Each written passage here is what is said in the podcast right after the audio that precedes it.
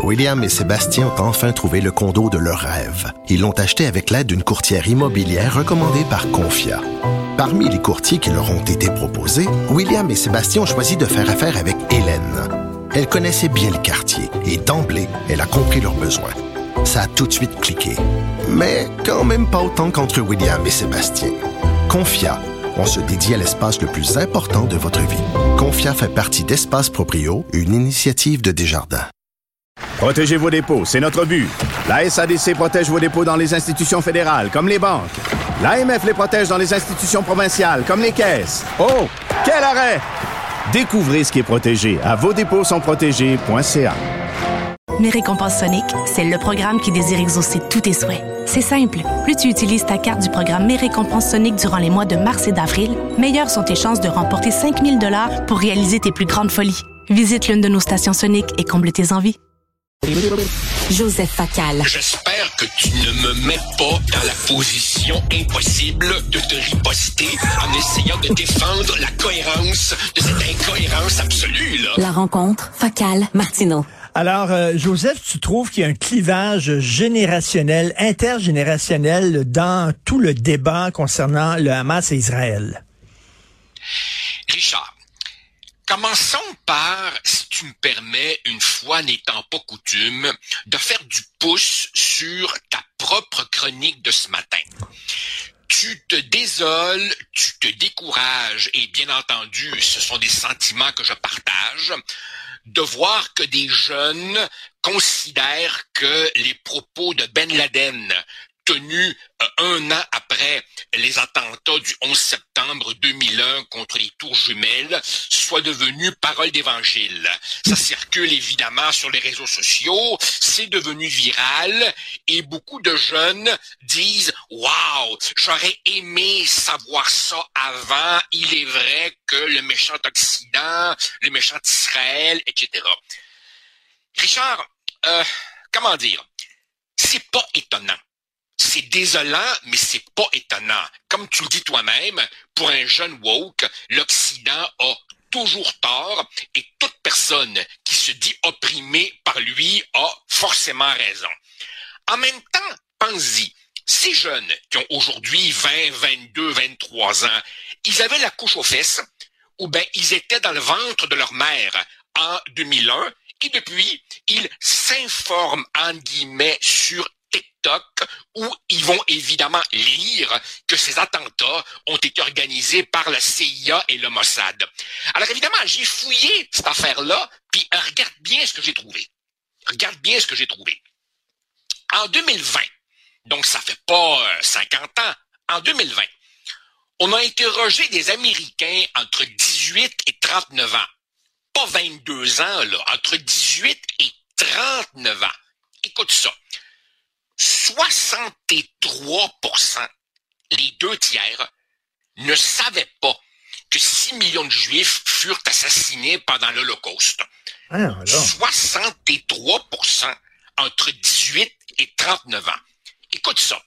Plus de la moitié des répondants pensaient que le vrai chiffre tournait autour de 2 millions. Près de la moitié, près de la moitié était incapable de nommer un seul camp de concentration ou d'extermination. Auschwitz, jamais entendu parler. 7% des répondants, tout de même 7%, étaient même pas sûrs que l'Holocauste avait eu lieu et 3% niaient carrément son existence. Richard, ça, je pourrais t'envoyer le sondage. C'est renversant. 2020, aux États-Unis, on peut faire l'hypothèse raisonnable que si on interrogeait des jeunes Canadiens qui s'abreuvent aux mêmes sources, les résultats seraient pas très très différents. Et donc finalement, c'est pas étonnant quand on considère l'état catastrophique de l'enseignement de l'histoire, les ravages faits par le complotisme sur les réseaux sociaux. Et je réfléchissais à tout ça, puis je suis tombé sur une très bonne chronique de Tasha Keridine dans le National Post qui disait que des gens comme elle, comme toi, comme moi, on a grandi avec Schindler's List, avec le choix de Sophie, Mais quand tu y penses, choix de Sophie, 1982, Schindler's List, 1993, des vieilleries pour des jeunes d'aujourd'hui qui, eux, n'entendent qu'un narratif, la souffrance des Palestiniens. Alors, ça donne ce que ça donne. Je parlais tantôt à une enseignante. Tu vois, tu vois le lien que je fais avec ce que tu dis. Vas-y, vas-y. Euh, elle, elle critique beaucoup les grévistes. Elle dit on ne parle que d'argent ou on ne parle que de, bon de, gestion de travail, tout ça. Elle dit on ne parle pas de la piètre qualité de notre système d'éducation. C'est ça un des gros problèmes. On n'en parle pas. Le ministère n'en parle pas, les syndicats n'en parlent pas, les corporations n'en parlent pas. Elle, elle vient d'étranger, elle a enseigné, euh, c'est une espagnole, elle a enseigné au Nouveau-Brunswick, elle a enseigné en Europe, tout ça. Elle dit, ça, elle dit je suis catastrophée de la piètre qualité de l'éducation au Québec. Entre Alors évidemment, Richard, c'est ça, tu sais, une partie de moi, une partie de moi a le goût de prendre les jeunes de les secouer puis de leur dire Hey, wake up là, Ben Laden, votre nouveau héros, mais qu'est-ce que vous avez fumé? Pour dire une niaiserie de même?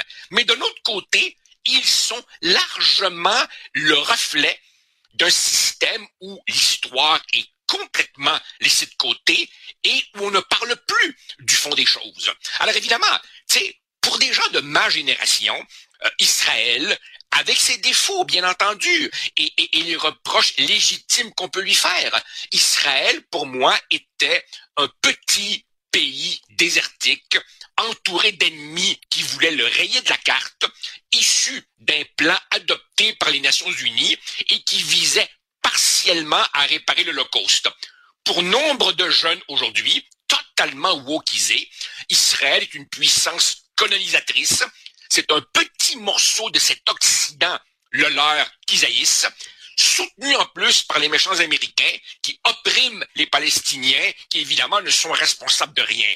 Je suis convaincu, Richard, convaincu que tu fais un test, et bien entendu, une bonne partie de nos jeunes savent que 700 000 Palestiniens s'exilèrent lors de la création de l'État d'Israël.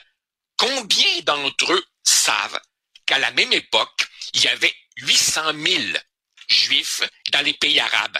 Il en reste combien aujourd'hui? Mais, mais, mais, mais écoute, j'irais plus facile que ça. Puis, tu parlais de Tacha Férédine, je suis content que tu en parles parce que je l'ai reçu, je l'ai reçu un peu plus tôt dans l'émission Tacha, ah, que, j'aime beaucoup. Et, on se disait, elle et moi, il y a une gauche radicale qui dit euh, l'Occident, c'est épouvantable. Veux-tu bien dire comment ça se fait? D'abord tout le monde veut déménager ici? Si on est si épouvantable que ça, comment ça se fait? Il y a des millions de personnes qui rêvent de vivre chez nous. Oui. Ben oui. Ben oui. Écoute, c'est ça. Regarde, regarde. D'autres chiffres pour embellir ton, ton mercredi matin. Écoute ça. Aux États-Unis, 80% des Américains, tous âges confondus, malheureusement, j'ai pas de chiffres pour le Canada, 80% des Américains tout âge confondu, pense que le Hamas est une organisation terroriste.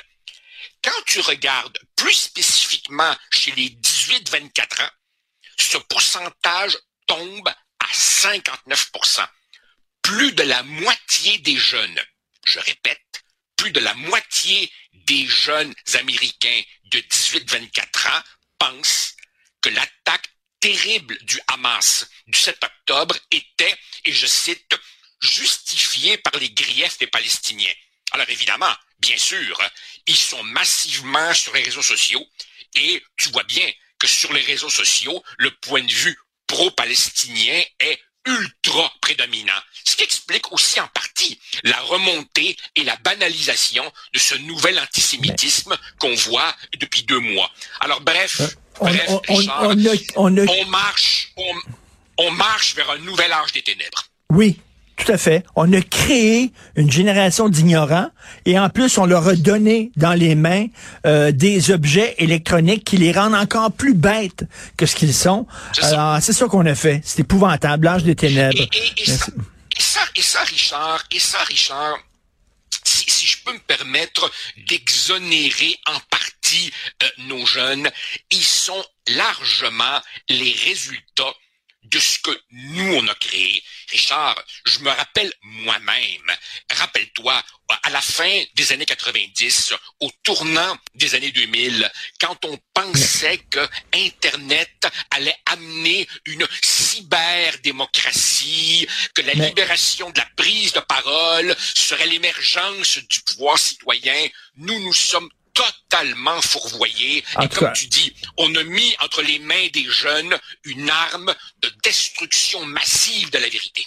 Heureusement, il y a des gens qui, comme toi, font des romans populaires pour apprendre l'histoire aux gens. Merci, Joseph. À demain. J'essaye. Merci, Richard. Merci beaucoup. Merci à toute l'équipe avec qui je travaille. Florence Amoureux, qui est de retour du Danemark. Je sais pas si elle a vu la photo de PSPP sur les sacs de chips. Euh, vous savez que c'est la, photo de PSPP qui est sur une marque de sacs de chips euh, au Danemark.